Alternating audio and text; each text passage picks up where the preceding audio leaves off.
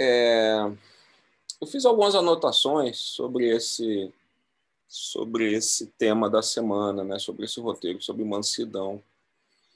E eu anotei várias coisas aqui que que eu confesso foram bem bem reveladoras, não, não que a gente não conheça ou que a gente não tenha entendido, mas eu, eu, eu acho interessante toda vez que a gente faz uma parada para fazer uma exegese profunda de um texto, fazer uma leitura, um estudo, como a gente está fazendo aqui, a gente mergulhar.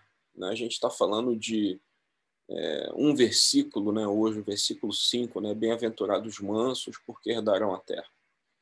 E esse texto conhecido aqui das bem-aventuranças, a gente já tem falado isso desde o início, ou, ou dos bem-aventurados, ou desse sermão, trecho do Sermão do Monte, ele é absurdamente profundo se a gente fizer a análise como a gente está fazendo aqui, né? olhando frase a frase, tentar entender o que, que Jesus estava estava dizendo, o que, que ele estava trazendo na essência quando ele quando ele emitiu cada uma dessas frases, quando ele emitiu cada uma dessas é, orientações para os seus discípulos, né? resgatando lá no início, que a gente falou bastante, que quando o Sermão do Monte se inicia, é Jesus fazendo.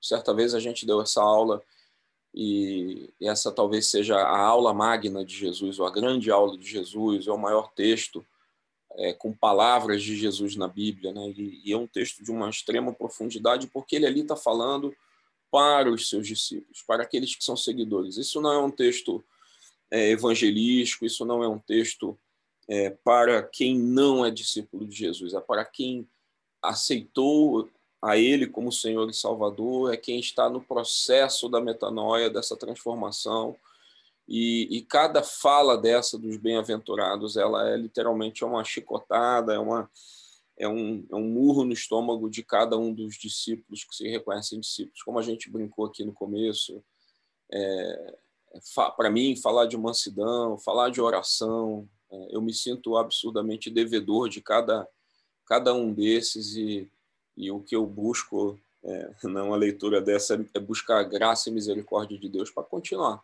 continuar na caminhada e entender a profundidade disso daqui. Né? E, e, e, esse texto da, do versículo 5, é, a gente precisa ler esse encadeamento do Sermão do Monte como uma sequência é, crescente também.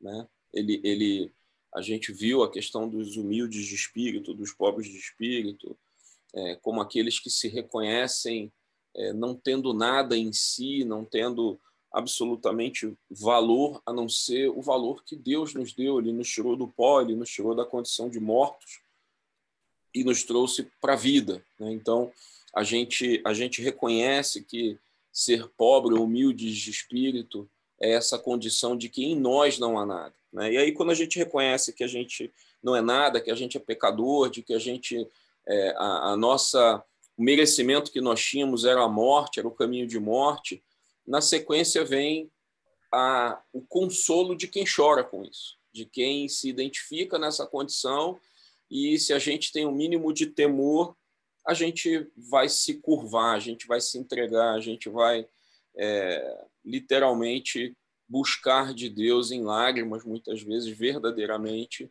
essa condição de arrependimento e buscar graça e misericórdia. E aí, na sequência, é, ele fala de mansidão. Então, é, ser pobre, humilde de espírito e, e chorar é, é, uma condição relativa direta de conexão com Deus. Na, nesse caminho do discipulado das bem-aventuranças, quando a gente identifica esses dois primeiros pontos, a gente está tratando com Deus. Somos nós e Deus. É nós e a ação do Espírito Santo direto no nosso convencimento de quem nós somos em Deus nesse momento. E o manso o terceiro ponto, ele é um, acaba sendo uma consequência transformacional desses dois primeiros momentos, dessas duas primeiras condições dos bem-aventurados. Se a gente identifica quem nós somos, se a gente se reconhece quem é, é quem nós somos, e na sequência a gente se entrega né, nesse choro, esse choro tem essa característica de rendição, de entrega, a gente tem uma transformação. A gente tem uma transformação em que ela começa com a mansidão ah, apontada, inclusive lá em Gálatas 5, vai dizer que mansidão é fruto do Espírito. Então a gente e precisa identificar primeiramente que mansidão não é uma característica de temperamento. Mansidão não é uma condição ligada à emoção. Mansidão não é, é uma natureza humana. Se, se a palavra está nos apontando que mansidão é um dom, é um fruto do Espírito, é dom do Espírito Santo, ela não está em nós. Esse é o primeiro ponto que eu queria destacar. A gente precisa identificar que mansidão não é uma condição natural do ser humano. Né? É, a Bíblia vai destacar, a Fábio falou agora há pouco, né, sobre Abraão, o texto, o roteiro, ele vai falar sobre bastante sobre Moisés. A gente tem outros exemplos interessantes na Bíblia.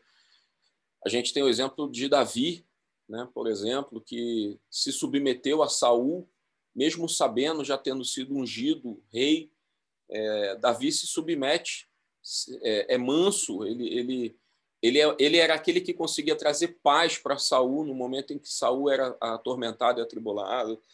A gente tem o próprio exemplo de Paulo, que apesar de ser extremamente agitado, intelectualmente ativo, mas a Bíblia reconhece Paulo como em vários momentos sendo um homem manso, um homem que se submetia, um homem que entendia que ele alcançava é, os, os, propósitos dele através da ação do Espírito Santo. Paulo teve uma atitude de mansidão com relação a vários das, das cartas de Paulo às igrejas. Várias delas estão questionando o apostolado de Paulo, a autoridade de Paulo, e ele se coloca numa atitude de mansidão de quem entende quem ele é através do Espírito Santo, e ele vai argumentar a respeito da, da, das atitudes, do comportamento, do, de como as igrejas estão lidando, inclusive com relação a ele. Né? E a gente tem a, a, o exemplo maior da Bíblia, que é de Jesus. Eu vou, eu vou fazer alguns comentários muito importantes, porque o Hélio abriu a reunião falando né, do texto principal lá, do nosso do, dos dois textos, né, obviamente aqui de Mateus 5, do Sermão do Monte, mas de Mateus 11, né, que Jesus vai dizer assim, olha, aprendam de mim, porque eu sou manso eu sou manso e humilde de coração. E aí é interessante porque o próprio texto de Mateus 11, Jesus continua dizendo assim: porque eu sou manso, porque eu sou esse, essa pessoa que é humilde de coração, tanto quanto a gente pode reportar ao pobre de espírito, aos humildes de espírito. Você que está atribulado, você que está no momento de tensão, é, nós que nos, possamos nos encontrar no momento de estresse, é, vai ser em mim que você vai achar descanso. Então, o manso ela, ele tem essa característica de que em algum momento, no meio da, da confusão, no meio da tribulação, o Hélio abriu aqui lendo o texto de Mateus, segundo, segundo é, Mateus, perdão, segundo Timóteo, na carta de Paulo a Timóteo, falando exatamente isso, porque o manso é aquele que no momento do furor, no momento do estresse, ele vai trazer paz ele vai trazer algum tipo de serenidade, ele vai trazer é, é, uma condição diferenciada. Né? Eu, eu, eu mergulhei um pouquinho, eu fui tentar entender melhor, porque eu acho que a gente confunde essas naturezas humanas, o lado psicológico, as questões é, psicoemocionais, é, de temperamentos e de reações e de emoções, com essa mansidão. Então, esse é o segundo ponto que eu quero destacar. É, mansidão, ela não tem a ver com é, a, a, capacidade de se manter calmo. Isso é importante. Né? Mansidão, é, ele, ele, ele, ele trata da capacidade, da possibilidade da gente é, lidar com a, a tranquilidade diante de situações de injustiça e situações em que a gente aparentemente esteja sendo subjugado, humilhado, não por causa do temperamento ou da emoção, mas por causa da certeza que nós temos de que Deus nos deu a terra por herança.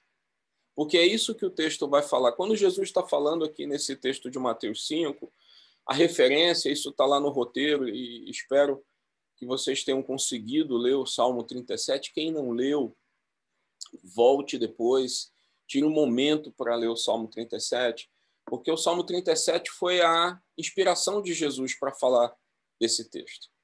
É, ele, ele faz, ele retira exatamente do Salmo 37 é, a, a narrativa desse versículo do, de Mateus 5, ele vem todo do Salmo 37. O Salmo 37 ele vai falar, é, são cinco ou seis referências em um salmo a respeito do, do herdar a terra.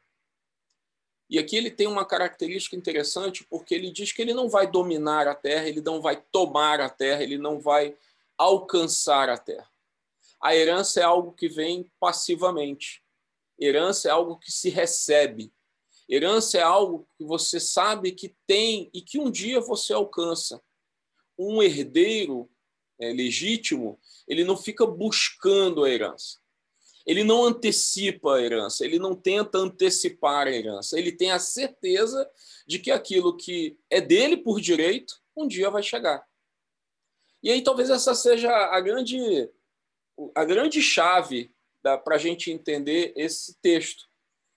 Porque ele vai dizer que os mansos, ou seja, são aqueles que têm a certeza de que aquilo que lhe pertence um dia vai chegar. Aquilo que foi prometido para ele um dia vai chegar. E o Salmo 37 ele vai falando isso em vários, em vários momentos. Ele diz, é, começa no versículo 9, ele diz assim: Mas os que esperam no Senhor possuirão a terra. Aí depois ele vem para o 11: Mas os mansos herdarão a terra e se deleitarão na abundância de paz. Aqui tem uma promessa que vale para os nossos dias, porque é isso, a gente, nós somos herdeiros. A Bíblia diz que nós somos herdeiros somos co-herdeiros com Cristo e em Cristo. Então, qual é a nossa condição hoje de mansidão? A nossa condição de mansidão é entender que a nós foi prometido a terra por herança e que se a gente se mantiver nessa fidelidade, nessa expectativa, a gente pode ficar tranquilo. Pode acontecer a injustiça que acontecer, pode acontecer as dificuldades que vierem, podem surgir as tribulações que forem, e a nossa condição continua sendo a de herdeiros. A, a, os problemas da caminhada, as situações da caminhada não tiram de nós a condição de herdeiros. E é isso que o Salmo ele vai reforçando, né? Então, os mansos herdarão a terra e se deleitarão na abundância. Depois, no 22, ele diz assim: Aqueles a quem o Senhor abençoa possuirão a terra. Então, se você é abençoado, né? Ah, uma das na, na, no início, no primeiro roteiro dessa, desse ciclo, a gente falou sobre as várias possibilidades e leituras do significado de bem-aventuranças. É, a tradução do latim para bem-aventurados são bênçãos, né? são as beatitudes. Então, são abençoados aqueles que quem é abençoado vai possuir a terra, quem é bem-aventurado vai possuir a terra. Né? Depois a gente tem no, no 29, ele diz assim: os justos herdarão a terra e nela habitarão para sempre. Né? E depois vem no 34, é, espera no Senhor, segue o seu caminho e ele te exaltará para possuírem a terra. Então, a gente identifica que Jesus ele pega o Salmo 37 praticamente todo e numa frase ele resume toda essa expectativa que nós, enquanto herdeiros e corredeiros de Deus, temos com relação à nossa eternidade. Porque a gente não vai, né? eu já falei isso algumas vezes, eu acho que é claro o entendimento da Bíblia, que a gente vive na expectativa da volta do Senhor e ele vai restaurar esta terra. E é nesta terra que nós vamos transformada, obviamente, que nós vamos viver a nossa eternidade. Então, se a gente tem essa, essa consciência, é, a gente deveria ter essa atitude de mansidão diante de todas as situações que, em tese, nos levam a uma atitude belicosa, beligerante. O manso ele faz um contraponto exatamente à, à cultura beligerante do mundo em que nós vivemos uma cultura que é, eu, eu às vezes brinco, mas é muito profundo isso para mim, né? Porque eu brinco que eu sou é, eu sou eu sou um cara que não gosta de perder para o ímpar. né? eu sou competitivo, é, eu, eu, eu, eu, gosto de vou atrás, vou brigar. E esse texto para mim ele é um, como eu falei, um murro no estômago, porque não é pela minha força, não é pelo meu esforço. Eu tenho uma promessa bíblica de que independente do que eu tenha nesse exato momento, essa terra é minha, por herança, não por guerra, não porque eu conquistei, não porque eu briguei, não porque eu eu, eu, eu lutei todo dia saí deixando um rastro de sangue de, para eu conquistar alguma coisa, deixei pessoas brigadas e tristes comigo, porque eu passei por cima de alguém, pisei no pescoço de alguém para conquistar alguma coisa. Que eu queria trazer, o que eu entendi, entendi para a minha vida, inclusive, nesse texto, revendo e relendo esse texto, é que a terra ela é nos dada por herança e a gente precisa ter uma atitude de mansidão ainda que a gente esteja sendo chamado para uma situação de conflito, uma situação beligerante, uma situação de, de, de, de brigar. Né? Essa, essa mansidão ela vai na contramão da cultura bélica que a gente vive. O mundo fala de competição, o mundo fala de, de fazer justiça com as próprias mãos, o mundo fala de, de força, de uso de força, de conquistar as coisas no argumento. A gente é, é treinado, ensinado a contra-argumentar, a ter resposta para tudo.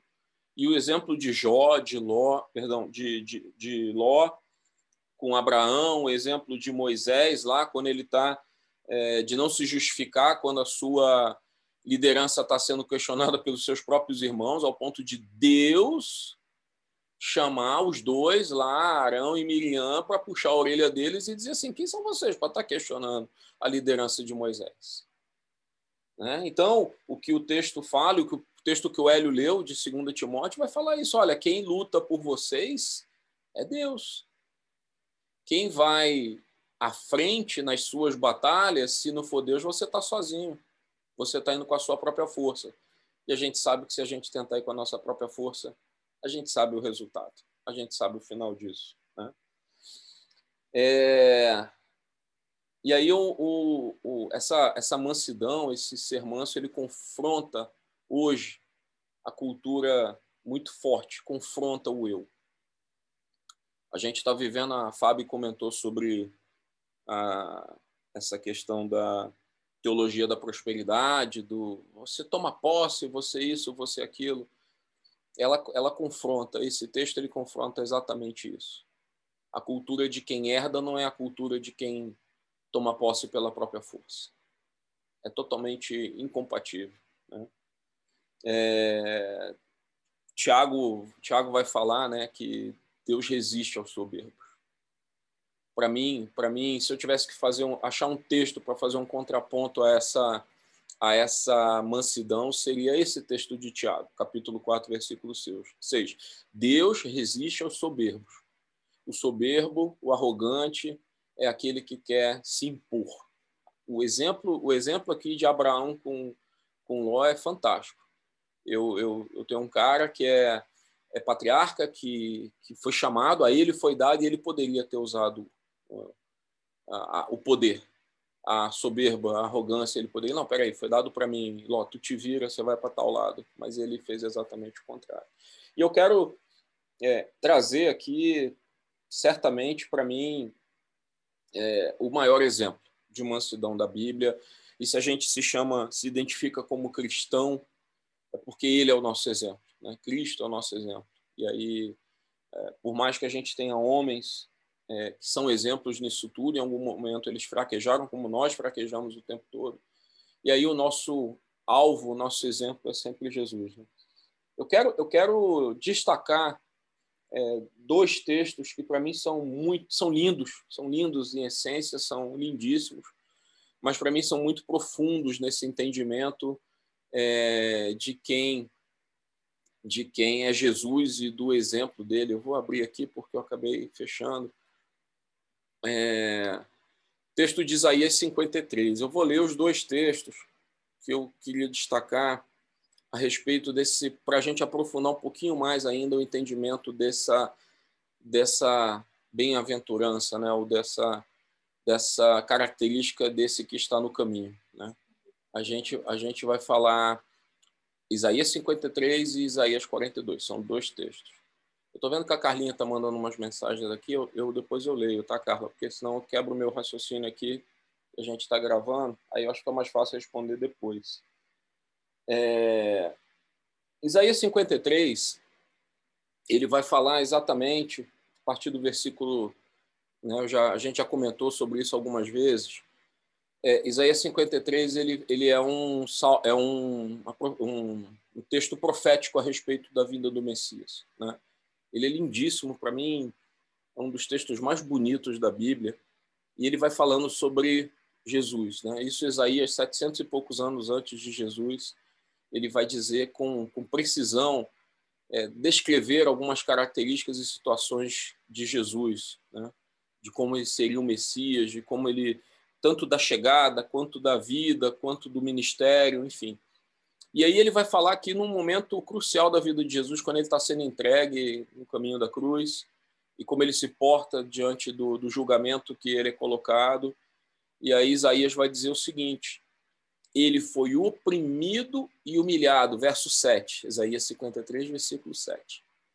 Ele foi oprimido e humilhado, mas não abriu a boca. Como cordeiro, foi levado ao matadouro, e como ovelha muda perante os seus tosqueadores, ele não abriu a boca. Então, esse texto, para mim, ele é muito forte porque ele corrobora esse entendimento, por exemplo, de Moisés, que não, não, que não foi defender a sua autoridade dada por Deus diante dos seus próprios irmãos, é, de Abraão, que não, não se impôs a Ló diante da, do seu patriarcado, diante do seu chamado, de Davi, que sabia que era tinha sido ungido rei, por exemplo, e não se impôs a Saul. Jesus é esse exemplo de que quem era Deus, de quem com um comando, como ele vai dizer, ele poderia chamar 12 legiões de anjos para que aquilo tudo se consumasse, mas ele como cordeiro, mudo, não abriu a boca. Né? E ele se entregou foi julgado e a gente conhece toda a história. Então, esse para mim é, é, é, o maior exemplo de mansidão quando você se encontra principalmente diante de uma injustiça. Porque a gente tem uma tendência a querer fazer justiça com as próprias mãos, por, por caminho e meio próprio. E o que Jesus ele cumpre aqui é exatamente a, o, o entendimento de quem está submetido à maior autoridade que existe. A ele foi dado uma missão, a ele foi dado um, um chamado, ele tinha uma missão dada por Deus, e se ele ali questionasse, se ele ali evocasse a sua autoridade, se ele ali tivesse evocado os anjos, ele tinha acabado com aquilo tudo e a gente não estaria nem aqui. Porque ele não teria cumprido a missão e a gente não teria sido resgatado da morte. Então, é esse momento de quem entende é, em quem ele está, qual a sua missão, e, e, ele, diante da injustiça, ele se cala. E ele entregue, né? Esse, essa imagem do cordeiro entregue por nós é esse exemplo maior de mansidão que a gente tem na Bíblia. O segundo texto, que é o de Isaías 42, também para mim é um texto extremamente profundo, e ele, e ele tem.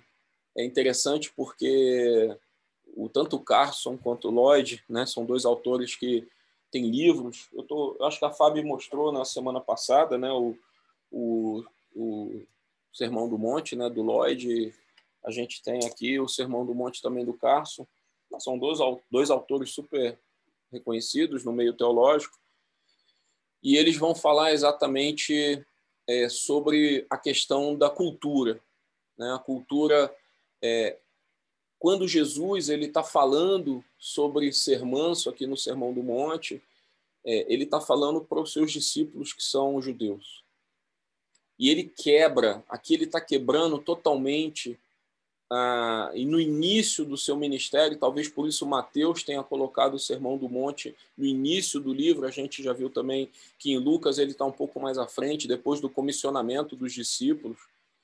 É, tem um fundamento, parece ter um fundamento. Né? Isso está no início do livro de Mateus, que é exatamente o fato de que ele está aqui quebrando a lógica judaica de que o Messias seria aquele que viria para libertar o povo do domínio romano.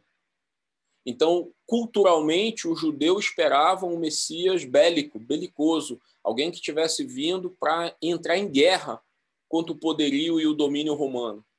E aí Jesus vem e ele quebra, quebra essa de cara, ele quebra na, no texto do Sermão do Monte essa expectativa. E, e ele está fazendo aqui uma referência ao verso, ao texto de Isaías 42. E ele re, repete isso no texto de Mateus 11, quando ele vai dizer que ele é manso e humilde. Vinde de vós, que estáis cansados, porque eu sou manso e humilde de coração. Por que, que ele está falando isso? Porque o texto de Isaías 42, que é um texto profético também a respeito de Jesus, ele vai dizer o seguinte, começando no verso 1: Eis aqui o meu servo, de novo, Deus profeticamente apresentando Jesus. Né?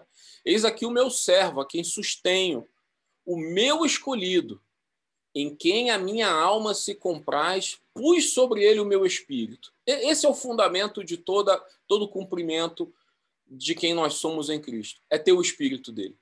Né? É, e ele promulgará o direito para os gentios. Não clamará, presta atenção nesse aqui, não clamará, nem gritará, nem fará ouvir a sua voz na praça. Então, Deus falando a respeito da vinda de Jesus, Jesus não vai ser aquele cara que vai sair fazendo o discurso em praça, pegando o microfone, é, quebrando é, a, a, a rua, fazendo baderna. Não, não foi assim o ministério de Jesus. A gente sabe que não foi assim. E aí ele vem no verso 3. Ele diz assim: Não esmagará a cana quebrada, nem apagará a torcida que fumega. Né? Deixa eu até ver, eu tenho, eu uma outra versão aqui que traz esse texto de uma forma. Eu vou pegar aqui a, no texto da NVT, ele diz assim: é, não esmagará a cana quebrada, nem apagará a chama que já está fraca. Fará justiça a todos os injustiçados. Esse versículo, é, verso 3 de Isaías 42, ele é extremamente profundo para a gente entender esse conceito da mansidão de Jesus. A gente sabe que Jesus, em vários momentos, ele sentou com publicanos, ele andou com prostituta, ele andou com pecadores. E é neste conceito em que Jesus vem com a mansidão, a mansidão dele traz exatamente esse momento, exatamente do texto lá de Mateus 11, em que ele diz que aprendam de mim, né? Tomem sobre vocês o meu jugo, porque o meu fardo e o meu jugo é suave e ele é leve. E ele diz que porque ele é manso, esses que são atribulados, esses que estão num ciclo de é, perseguição, de serem execrados pela sociedade, eles vão achar paz em Jesus. E aí esse texto profético de Isaías ele está dizendo isso. Por que, que ele faz a correlação aqui da cana quebrada e da do pavio que, que não se apaga? Tem no contexto judaico tem duas coisas muito interessantes que acontecem aqui. As crianças judaicas elas usavam é, a, a, cana, o bambu, para fazer flautinha, para fazer instrumento de sopro. Era comum naquela época. E aí eles iam para as regiões desses alagados, onde tinham essas canas, e eles ficavam tentando cortar essa, essas, essa, essas flautinhas, esse pedaço de cana, e invariavelmente quebravam um monte delas. Eles quebravam a cana tentando montar isso. E no que quebrava, jogava fora. Uma cana quebrada não servia para fazer a flautinha. E aí, isso, isso era parte da cultura judaica. Então, Jesus está usando uma analogia dizendo o seguinte: olha, não é porque você quebrou, não é porque você está quebrado, não é porque você é pecador que eu vou, eu, vou, eu vou te jogar fora. Não é porque você, em algum momento, caiu, que sobre você tem um jugo e um fardo pesado, que eu vou te lançar fora. Então, o profeta Isaías estava dizendo assim: olha, quando ele vier, ele é aquele que não vai jogar a cana fora, a cana quebrada fora. É exatamente o que ele fez conosco como pecadores. Jesus não nos jogou fora. Jesus não nos lançou fora porque a gente tinha algum defeito. Ele nos resgatou. Então, esse texto ele é muitíssimo profundo. Né?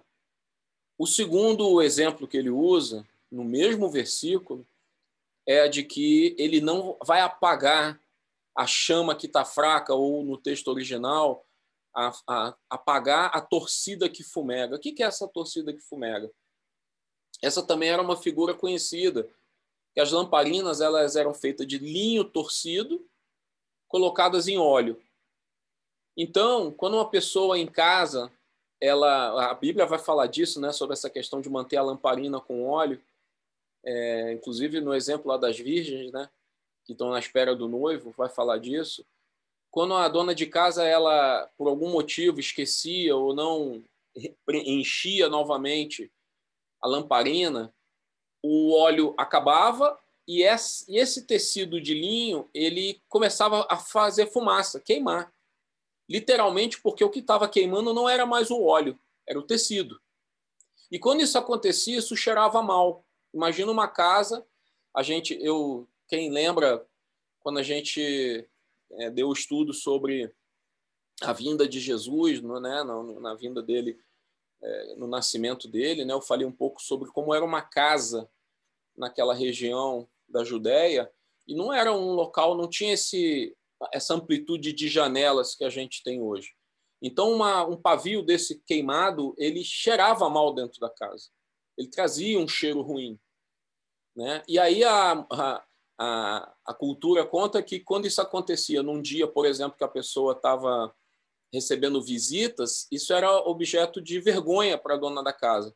Então, o que, que ela fazia? Ela pegava essa, esse pavio e jogava fora. Tirava e jogava fora para poder encher a lamparina de novo e acender uma nova, um novo pavio. E é, é o segundo exemplo de como Jesus lida com os fracos, com os quebrantados, com os pecadores. Ele não joga fora porque acabou o óleo. Ele não descarta os pecadores. Então, eu, eu, eu quis trazer esses dois textos proféticos que apontavam para como seria esse essa grande característica de Jesus como um manso, um homem manso que é, as pessoas poderiam colocar sobre ele as suas fraquezas, né? para a gente entender o quão importante é essa característica de mansidão para um discípulo de Jesus, o quão é, a quão longe talvez nós estejamos na nossa cultura é, do século presente, em que a, a gente é incitado a lutar, a brigar pelas coisas, a, a aquilo assim, não, eu vou brigar pelo que é meu, meus direitos, é, eu tô certo, eu vou lutar até o fim. O quanto que a gente é entranhado, emprenhado dessa dessa cultura mundana de que a gente tem que se impor. E aí, quando eu olho para Jesus, eu, eu particularmente, eu desmonto. Eu realmente enxergo enxergo o quanto quão longe a gente está de uma atitude de quem entende que vai receber é, tudo isso por herança, isso vai chegar né, às nossas mãos, sem que a gente precise querer impor a nossa, o nosso direito. Né? A herança é um direito garantido. Eu não preciso brigar por uma herança, eu não preciso impor é, um ponto de vista para obter uma herança.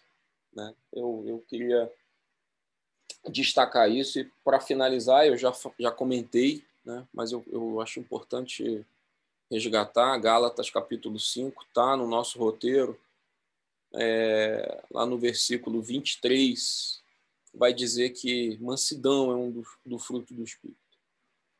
Então, a minha foi a minha oração, é a minha reflexão para hoje, é a gente buscar de Deus, buscar do Espírito esse dom, buscar de Deus essa manifestação, quando a gente se enxergar diante de situações em que a gente queira impor a nossa vontade, impor o nosso ponto de vista, em que a gente queira tomar algo que a gente deveria estar herdando que a gente busque do Espírito esse fruto, que, ele, que ele se manifeste de uma forma natural na nossa vida. Eu, particularmente, tenho muito. E eu, eu por outro lado, é, eu também consigo fazer né, uma autoanálise e agradecer a Deus, porque eu olho para a minha vida hoje também e eu já vejo manifestação do fruto do Espírito em algumas situações da minha vida em que, tradicionalmente ou habitualmente, eu lutaria, brigaria é, por, um, por uma vontade, por um direito, por alguma coisa que eu ache que eu teria direito e, e eu já consigo enxergar Deus agindo na minha vida em algumas situações e eu tentando me portar como alguém manso, a despeito da minha natureza, do meu temperamento, do meu jeito de ser.